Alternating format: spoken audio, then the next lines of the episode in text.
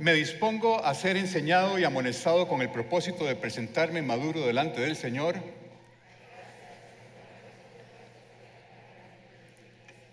Suena mucho mejor que el de la mañana. La Biblia tiene versículos que nos desafían a no caer en un síndrome que yo inventé ayer, que se llama el síndrome de la ostra. Si lo buscan en internet no lo van a encontrar porque lo inventé ayer. Todos conocemos una ostra y hemos visto las ostras y a veces nos contentamos con lo que hemos visto de la ostra y no seguimos más allá.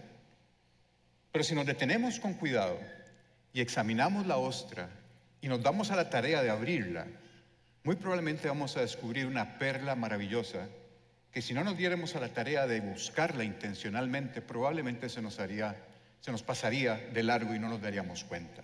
Hay versículos en la Biblia que son así, que los hemos oído muchas veces, los hemos leído, los hemos escuchado en prédicas y a veces no profundizamos en ellos y nos estamos perdiendo de una enseñanza maravillosa que es la que espero transmitirles a ustedes el día de hoy.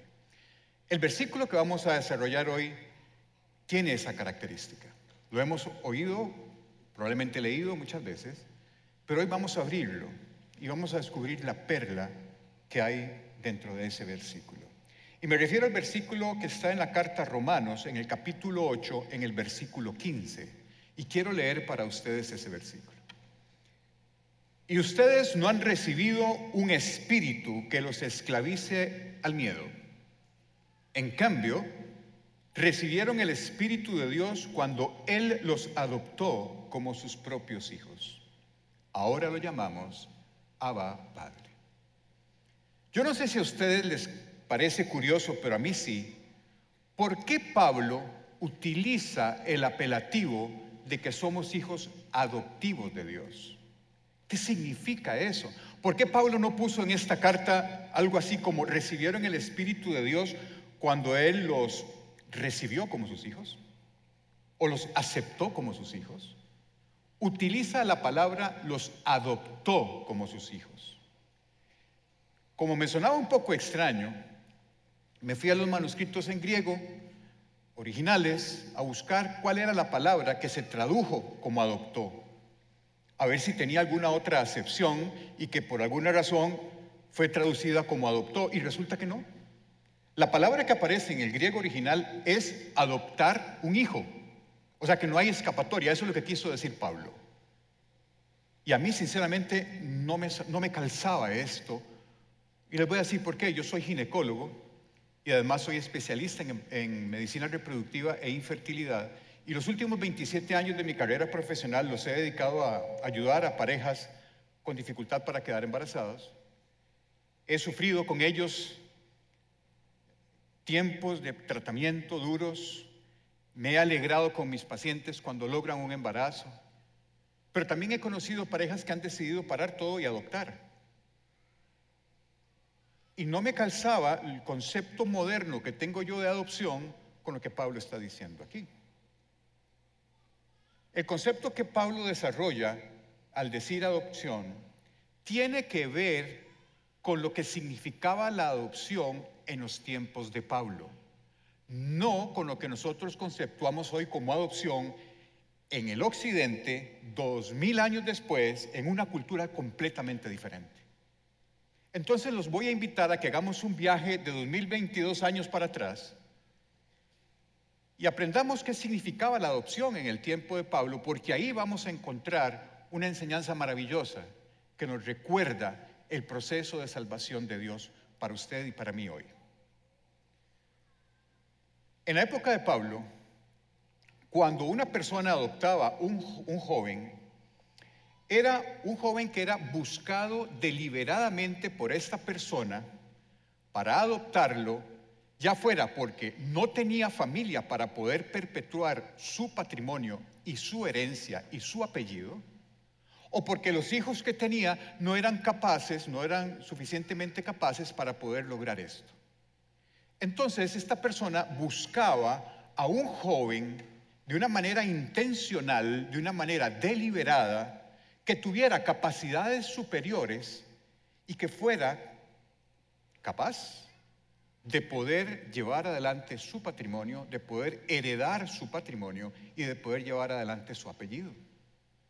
Entonces el joven que es adoptado era un joven que era seleccionado por la persona que lo iba a adoptar.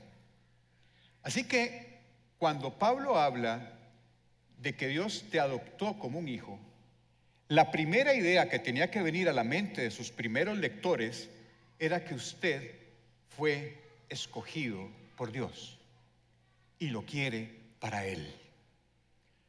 No porque lo necesite, sino porque lo ama. Y ese es el primer concepto que tenía que venir a la cabeza de las personas que escuchaban esa palabra de adopción en el tiempo de Pablo. Y eso es lo que tiene que calar en nosotros hoy. Usted es un hijo de Dios porque Dios se fijó en usted, anotó su nombre en el libro de la vida y lo quiere para Él.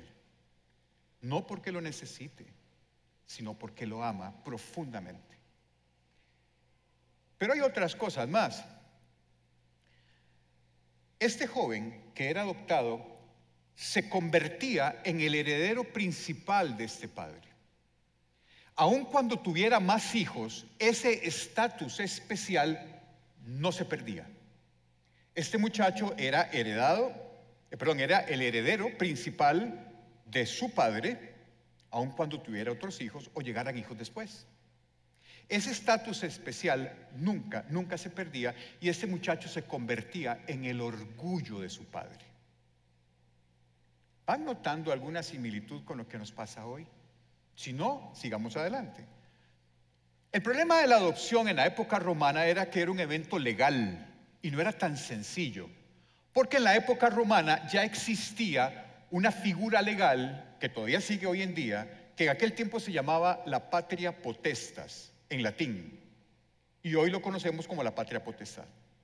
Y la patria potestad era el poder absoluto que tenía el padre sobre el hijo, independientemente de la edad del muchacho, independientemente de que ese muchacho ya se haya casado y tenga su propia familia, el poder del padre sobre este hijo nunca se perdía. Y esa era la patria potestas. Entonces, para que hubiese una adopción, necesariamente tenía que haber una transferencia de la patria potestas del padre biológico al padre adoptante. Y para eso habían dos ceremonias en la época de Pablo muy, muy significativas y les voy a pedir que no pierdan detalle de lo que les voy a contar. La primera ceremonia era la ceremonia del mancipatio, cuando ya el padre adoptivo había escogido al muchacho y sabía que lo quería para él. Venía, bueno, negociaba el precio con el padre biológico del muchacho. Suena horrible, pero así era. Y la primera ceremonia era la ceremonia del mancipatio, que en nuestros tiempos es la emancipación, es quitar la patria potestad del padre biológico sobre el muchacho. Y era una ceremonia que era pública, en el centro del pueblo. Se ponía una mesa en la mesa se ponía una balanza. El padre que quería adoptar al muchacho llegaba y ponía una bolsa de dinero en la balanza. Y del otro lado venía el padre biológico con su hijo. Se asentaban, el padre veía la balanza, se levantaba con su hijo, decía no y se retiraba. Eso lo hacía tres veces con la finalidad de que el pueblo se diera cuenta de que, era, que no era que él quería deshacerse de su hijo, pero la tercera vez, el padre biológico se sentaba, abrazaba a su hijo y se iba. Y eso significaba que liberaba de la patria potestad a este muchacho. Eso tenía un precio que simbólicamente se ponía en la balanza. Se pagaba. Después, el padre adoptivo se presentaba frente a un oficial romano para la segunda ceremonia, que era la ceremonia del vindicatio, que es la vindicación. Legalmente ahí se establecían cuatro cosas. No pierdan detalle. La primera consecuencia del vindicatio que era un proceso legal frente a un procurador romano, era que la persona adoptada perdía todos los derechos de su familia de nacimiento. Ya no podía reclamar nada de su familia de nacimiento. Pero ganaba absolutamente todos los derechos de su nueva familia. ¿Me van siguiendo? La segunda consecuencia del vindicatio era que este muchacho se convertía inmediatamente en el heredero principal de su padre, del patrimonio de su padre. La tercera consecuencia de este vindicatio era que la vida antigua de este muchacho era borrada completamente de todos los registros. Si tenía deudas, ya no las va a tener. Si tenía problemas legales, desaparecieron. Si tenía conflictos, no hay. Todo su pasado se borraba en el momento del vindicatio. El muchacho empezaba una nueva vida a partir de ahí, hijo de su nuevo padre. Y cualquier deuda que arrastrara, cualquier culpa que tuviera, cualquier situación legal que lo oprimiera, en ese momento quedaba libre y empezaba a ser hijo de su nuevo padre. Van oliendo un poco la similitud, pero ahorita se las voy a poner más clara. La cuarta cosa del vindicatio era que a los ojos de la ley, este muchacho era absoluta y permanentemente hijo de su nuevo padre. Hay seis paralelismos preciosos que nosotros vemos en estas ceremonias con el proceso de salvación de Dios para usted y para mí. La primera, y todos estos paralelismos tienen sustento bíblico, y ahorita lo vamos a ver. Pero el primer paralelismo, ¿en qué se parece esto al proceso de salvación de Dios en tu vida? Primero, si usted es un hijo adoptivo de Dios, como dice Pablo, es porque Dios lo eligió a usted, se fijó en usted y lo quiere para Él. No porque lo necesite, como le dije antes, sino porque te ama. Y eso es suficiente razón para uno doblarse en alabanza y en agradecimiento, porque el Dios Todopoderoso se fijó en usted y lo reclamó para Él. Eso lo dice muy bien Juan en el Evangelio de Juan, en el capítulo 3, en el versículo 16-17, versículo sumamente conocido. Pues Dios amó tanto al mundo que dio a su único Hijo, para que todo el que crea en Él no se pierda, sino que tenga vida eterna. Dios no envió a su Hijo al mundo para condenar al mundo, sino para salvarlo por medio de Él. Dios se fijó en usted porque lo ama. Y como vamos a ver más adelante, el precio fue muy alto. Así que lo primero que viene a la mente, o debe de venir a la mente de nosotros cuando hablamos de que somos hijos adoptivos de Dios, es que Dios te ama desde el principio de la creación y te amará siempre. Segunda consecuencia de, del vindicatio, perdón, del emancipatio, del primero. Dios pagó el precio del mancipatio por usted. Pero el precio fue muy alto. Él lo pagó con la sangre preciosa de Cristo Jesús derramada en la cruz por ustedes y por mí. Amén. Y eso lo dice hermoso Pablo en 1 Corintios 6. Ustedes no se pertenecen a sí mismos, porque Dios los que los compró a un alto precio. A esto es a lo que se refiere Pablo. El precio del mancipatio fue pagado con la sangre de su Hijo Jesús para que usted fuera libre de su pasado. Para que usted hoy sea un hijo de Dios, coheredero con Cristo de la gloria de Dios. Y eso costó precio de sangre. El mancipatio fue muy caro para Dios y lo pagó con amor, extendiendo los brazos en la cruz. Eso fue lo que hizo Jesús. Tercera consecuencia del, vindicatio. Como resultado del vindicatio, ya no tenemos ninguna relación con nuestra vieja manera de vivir. Todo ha sido borrado. En el momento en que Dios te adopta como hijo, todo tu registro anterior fue borrado. No hay culpa, no hay pecado. Cristo lo pagó por usted. Ya no hay. Es que ya no hay. No arrastre culpas que no tiene que arrastrar. No se quede pegado en un pecado que ya Jesús pagó por usted. Porque en el vindicatio, la sangre de Cristo te lavó del pecado. Y hoy usted es libre. Muchas canciones cantan esto. Somos libres. ¿De qué somos libres? De tu vieja vida. De eso es lo que somos libres. ¿Por qué? Porque nos tenía atados. Y Jesús lo pagó en la cruz. Y lo dice Pablo en Efesios, Efesios 4, del 22 al 24. Desháganse de su vieja naturaleza pecaminosa y de su antigua manera de vivir que está corrompida por la sensualidad y el engaño. En cambio, conociendo ustedes que hoy son hijos adoptivos de Dios, en cambio, dice Pablo, dejen que el Espíritu les renueve los pensamientos y las actitudes.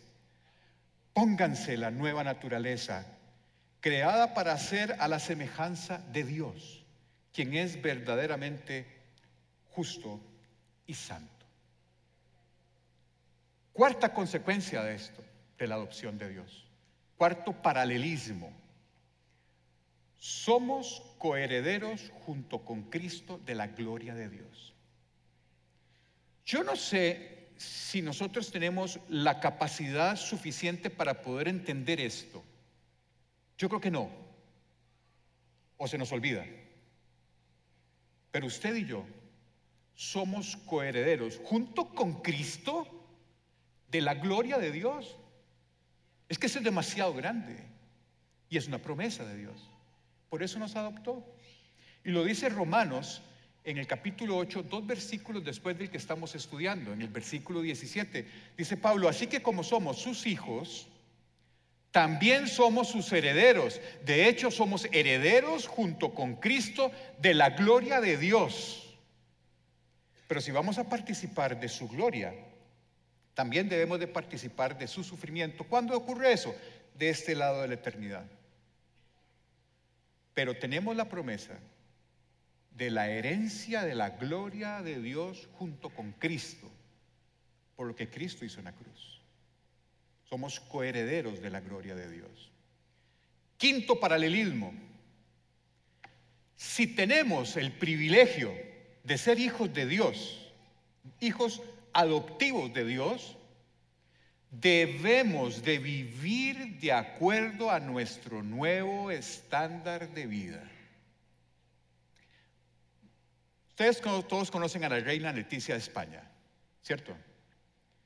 La reina Leticia no nació en cuna real. La reina Leticia nació en Oviedo, hijo de una enfermera madrileña y de un periodista asturiano. No nació en cuna de oro, no nació en, la realeza. Nació en Oviedo, en España. Estudió en un colegio público en Oviedo. Asistió a la Universidad Complutense de Madrid a estudiar periodismo como su papá. Cuando se graduó de periodista se casó con un profesor de literatura y no me hagan entrar en chismes, pero no sé por qué, pero a los 12 meses se presentaron los dos a anular el matrimonio. Después empezó a trabajar en CNN y era la cara de CNN español. Y en el 2000 la contrató Televisión Española y se volvió la cara de Televisión Española. En alguna fiesta, en una relación ahí que entre amigos, conoció en aquel entonces el príncipe Felipe, que hoy es el rey Felipe.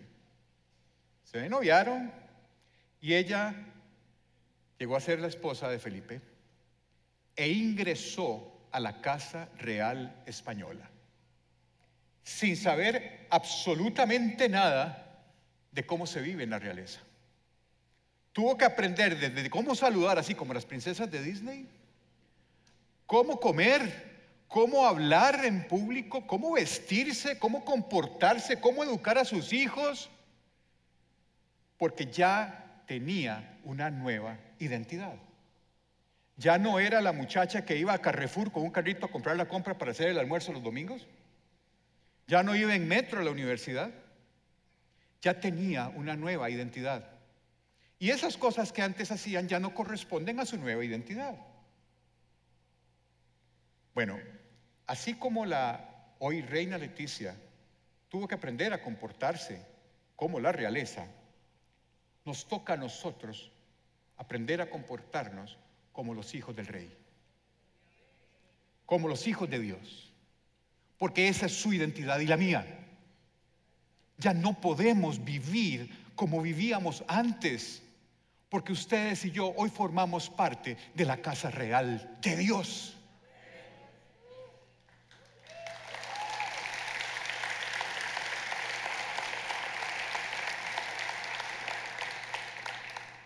Y Pablo lo deja muy claro. Pablo lo deja clarititico.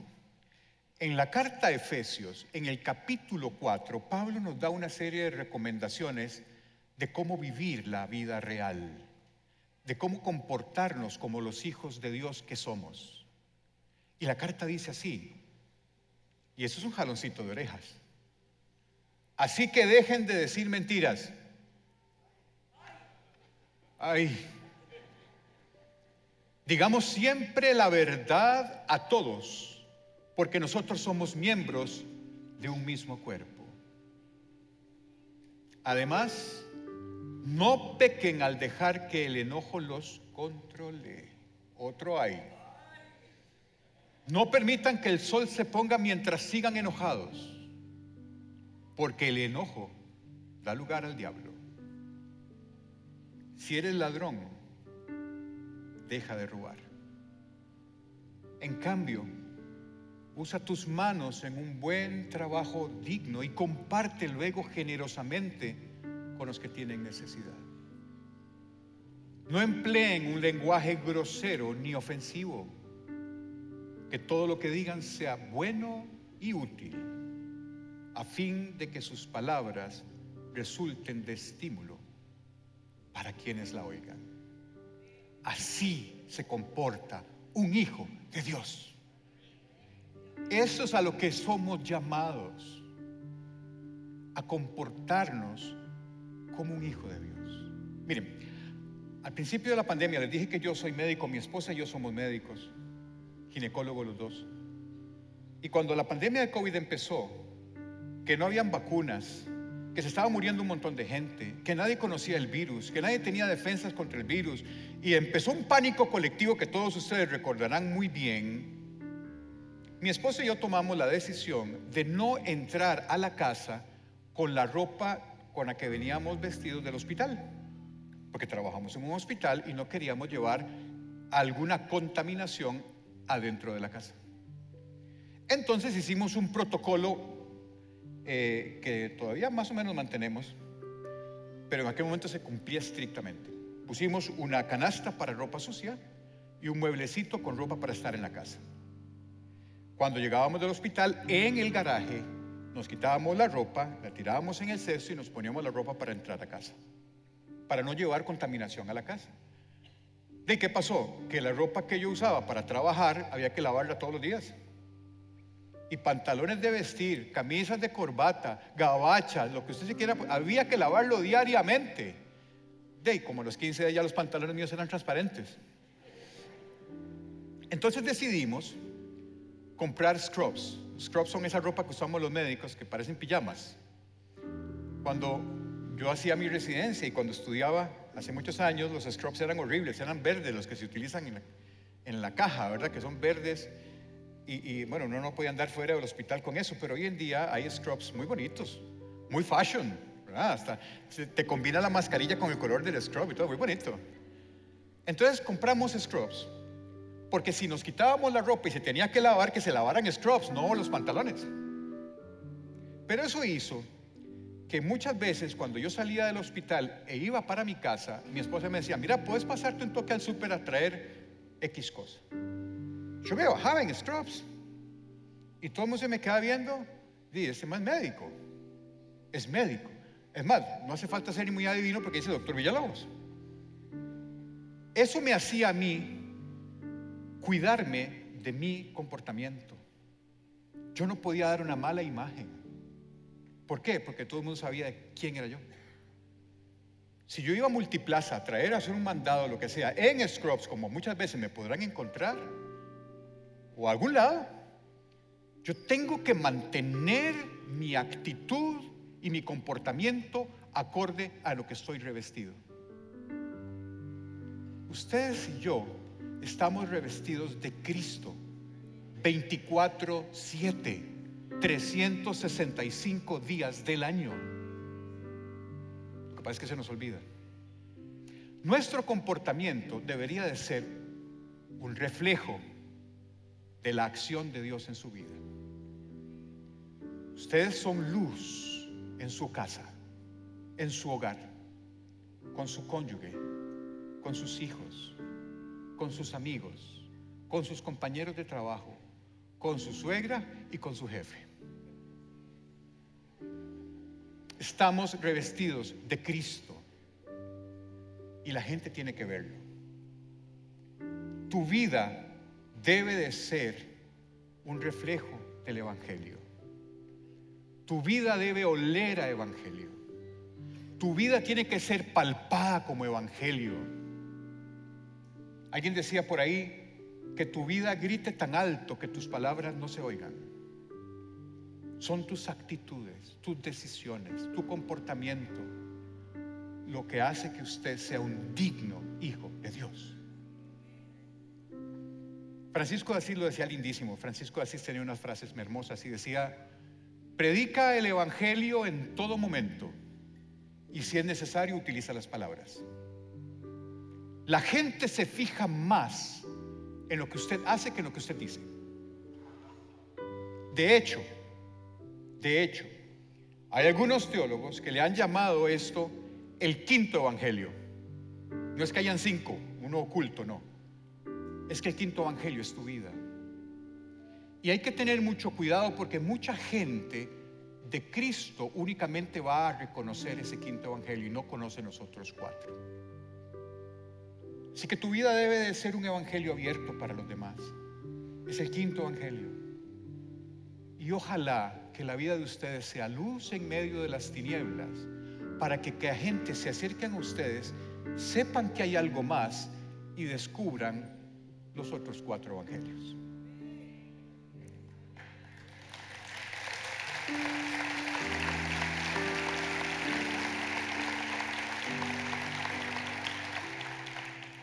No solo nos convertimos en hijos de Dios por adopción, nos convertimos en hijos de Dios también por regeneración.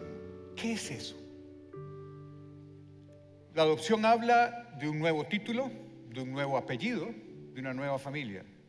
Pero todos los que tienen hijos adoptados saben que usted puede educar a un hijo, enseñarle cómo comportarse, cómo son los modales en la mesa, cómo saludar a la tía Eunice y cómo saludar a la abuelita, y cómo comportarse con sus amigos y cómo comportarse en la casa y cómo comportarse en la vida.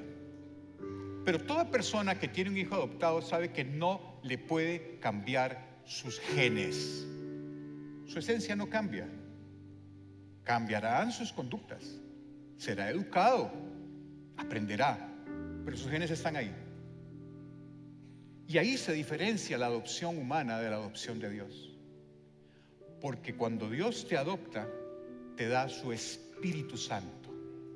Y eso cambia totalmente tu constitución genética espiritual ya no sos el mismo. Ya tenés el Espíritu de Dios dentro. Lo dice Pablo lindísimo. Y lo dice en el mismo versículo que estamos estudiando desde el principio. Quiero leérselo de nuevo para que ahora que hemos escuchado lo que hemos escuchado, lo oigamos con otros oídos. Y ustedes no han recibido un espíritu que los esclavice al miedo. En cambio, ¿qué? Recibieron el espíritu de Dios cuando Él los adoptó como sus propios hijos. Una de las consecuencias de la adopción de Dios es que Dios te sella con el Espíritu Santo. Y el Espíritu Santo mora en usted. Y es quien te conecta con el Padre. Así que cuando usted escuche la palabra adopción en la Biblia, sepa que usted ha sido elegido por Dios, seleccionado por Dios. Hubo un pago por el mancipatio suyo para liberarlo de su historia, de su vieja naturaleza. Y fue un pago muy alto, fue la sangre de Cristo. Recuerde también que usted es coheredero, hay herencia de por medio y heredero de la gloria de Dios junto con. Y también, cuando la Biblia habla de adopción, acuérdese de un proceso que ocurre en usted de regeneración por medio del Espíritu Santo. Dice Romanos 8:16, pues su espíritu se une a nuestro espíritu para confirmar que somos hijos de Dios. ¿Cómo el Espíritu Santo confirma que usted y yo somos hijos de Dios? Lo hace de dos formas. La primera forma es porque el Espíritu Santo nos guía, nos guía. Dice Romanos 8:14, pues todos los que son guiados por el Espíritu de Dios son hijos de Dios. ¿Cómo nos guía el Espíritu Santo? El Espíritu Santo no nos guía por imposición. El Espíritu Santo nos guía por inclinación. Empieza a nacer en nosotros un gusto nuevo por las cosas de Dios. Empezamos a disfrutar más de las cosas de Dios que de las cosas del mundo. No sé si a ustedes les ha pasado, pero desde que yo entregué mi vida al Señor, que no fue hace mucho tiempo, empecé a disfrutar y disfruto más de mi tiempo con Dios que de lo que antes hacía. Y nadie me lo impuso. Nace de natural. Y eso es el Espíritu de Dios actuando en su vida. Es un proceso.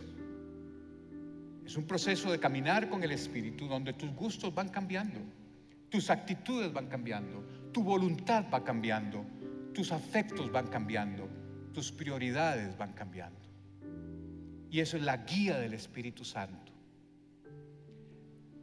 La otra forma en que nosotros nos damos cuenta de que somos hijos de Dios y que el Espíritu nos está cambiando es porque nos da acceso íntimo a Dios. Lo dice 1 Corintios, Pablo en 1 Corintios 2.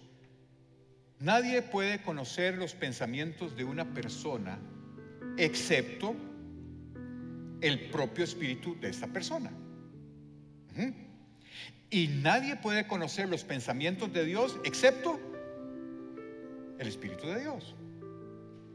Y nosotros hemos recibido el Espíritu de Dios, no el del mundo, de manera que podemos conocer las cosas maravillosas que Dios nos ha regalado.